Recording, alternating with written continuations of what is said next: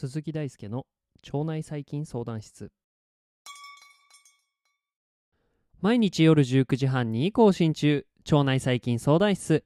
現役の研究者である鈴木大輔が腸内細菌にまつわるエピソードをお届けしております。病原性集中講義の第3回は免疫細胞の文化について考えていきます。カルチャーではありません。differentiation の方の分化です。免疫系を学ぶ上でさまざまな機能を持った免疫に関連する細胞が登場してきますが元はといえば共通の細胞から実は分化してきています。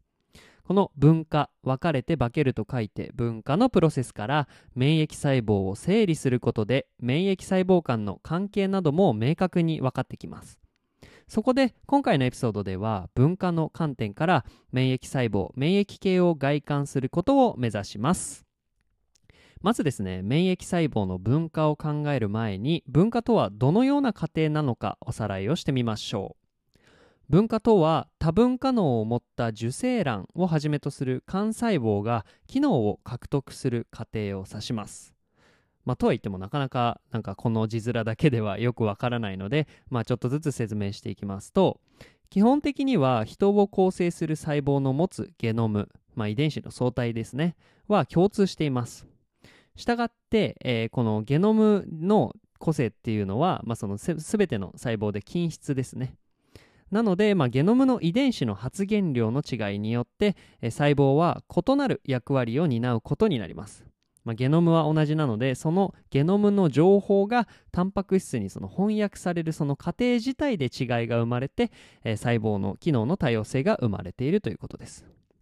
えー、分化とはですね幹細胞の細胞分裂の過程で発現する、まあ、つまりタンパク質に翻訳される遺伝子の種類であったり量が変化するそして、まあ、その細胞の役割が決定されていくような過程であり、まあ、これによって1種類のゲノムであったとしてもさまざまな細胞機能を得られるというのが利点になります。まあ、これがですね分化という、まあ、過程になりますね。ではその免疫細胞の分化について考えていきます免疫細胞は造血幹細胞が分化することで生じます。でこの造血幹細胞っていう、まあ、免疫細胞の大元は骨髄にて産生されます。骨髄にて産生された造血幹細胞が分化することで赤血球や白血球そして血小板になります。造血幹細胞はまあ血中のですね細胞成分にまつわる幹細胞なのでこのような名前。造血幹細胞。英語で言うとヘマトポエティックステムセルスの名前がついています。さて今回注目するのは造血幹細胞が分化して得られた白血球になります。白血球は下流球リンパ球そして単球に分類されます。これらはいずれも免疫系を構成する非常に重要な免疫細胞です。まずは下流球についてお話をすると下流球として知られているのは高中球や高塩基球そして高酸球さらに肥満細胞などが存在します。下流球は自然免疫を担っていて細胞質内に下流と呼ばれる点々点々って顕微鏡で染色して見えるような点々点々っていうまあ構造があってまあ、これがですね細胞障害性のですね、えー、機能を持っていて、えー、殺菌効果などがあります。中でもですね高中級は鈍色作用やサイトカイン酸性作用から、まあ、これからもですねよく出てくるそんな免疫細胞の一つです。続いてが単球ですね。単球は単純な球と書いて単球ですが自然免疫と獲得免疫をつなぐプロフェッショナル抗原定時細胞の前駆細胞として存在します。まあ、例えばですね、まあ、前回も登場しましたが樹状細胞であったりとかマクロファージが、えー、この単球から分化して派生して出てきます。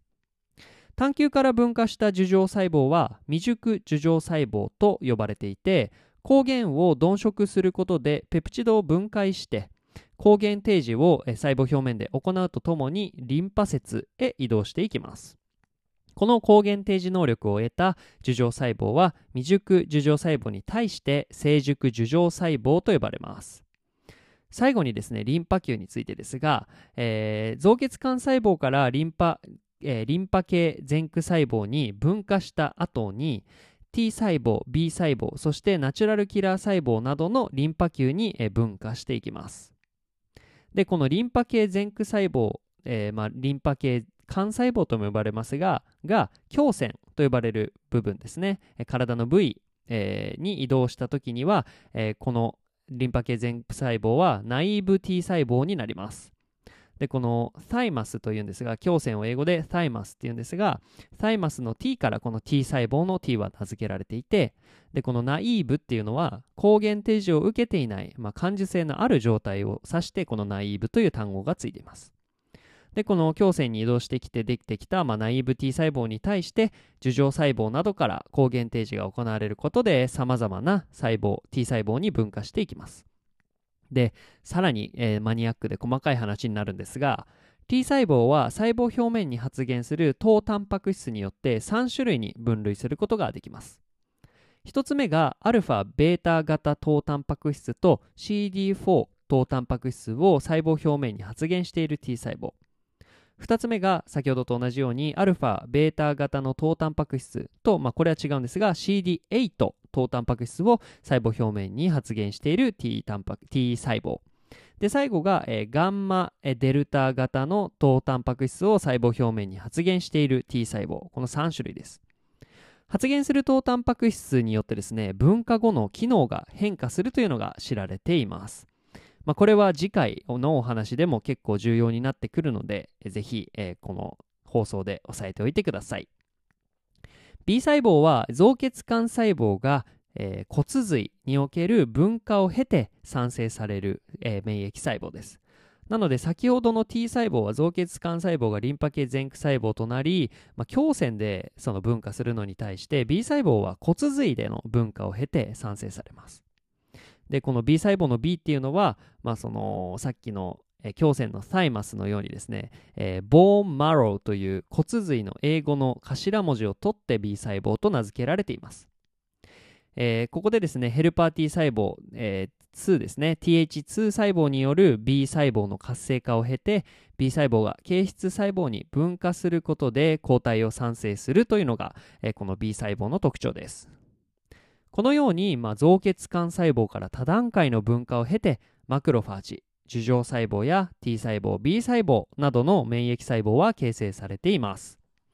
まあ、今回の放送でですね少しでもこのような免疫細胞の見通しが良くなっていればよかったです次回は病原性細菌、まあ、つまり異物の認識に重要な抗原提示を含めたですねより細かい免疫応答の仕組みについてお話をしていきますまあ、ここまでなかなか難しいところも続いてきていますが、ぜひ次回もお付き合いください。以上、免疫細胞の分化についてお話をしました。腸内細菌相談室は腸内細菌についてわからないことがあるあなたのために存在します。わからないことや難しいことを紹介してほしいことがあればメッセージをお待ちしております。論文の紹介から基礎知識の解説まで腸内細菌相談室を使い倒しちゃってください。あなたのリクエストが番組になります。ということで最後までこれ聞いていただけてますかね。実はですね初期からの腸内細菌相談室のリスナーであれば今回の内容がですねエピソード44から48の ,48 の駆け足の復習であることに気づいたと思います。知識の定着のきっかけになれば幸いです。今回もお疲れ様でした。また次回もお会いしましょう。バイバーイ。